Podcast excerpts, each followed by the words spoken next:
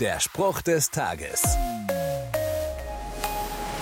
Politiker, Journalisten, Beamte oder Kirchenvertreter. Sie alle verlieren an Vertrauen.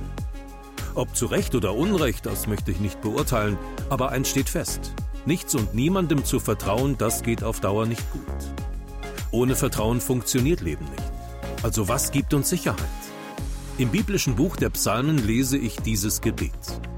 Du bist meine Zuflucht und meine sichere Festung. Du bist mein Gott, auf den ich vertraue. Gott? Doch so jemand, dem immer weniger Menschen vertrauen. Der Psalmbeter jedenfalls scheint sich ziemlich sicher zu sein. Es lohnt sich. Natürlich bringt es immer ein gewisses Risiko mit sich.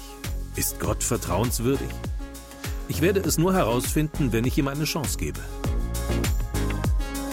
Der Spruch des Tages steht in der Bibel. Bibellesen auf bibleserver.com.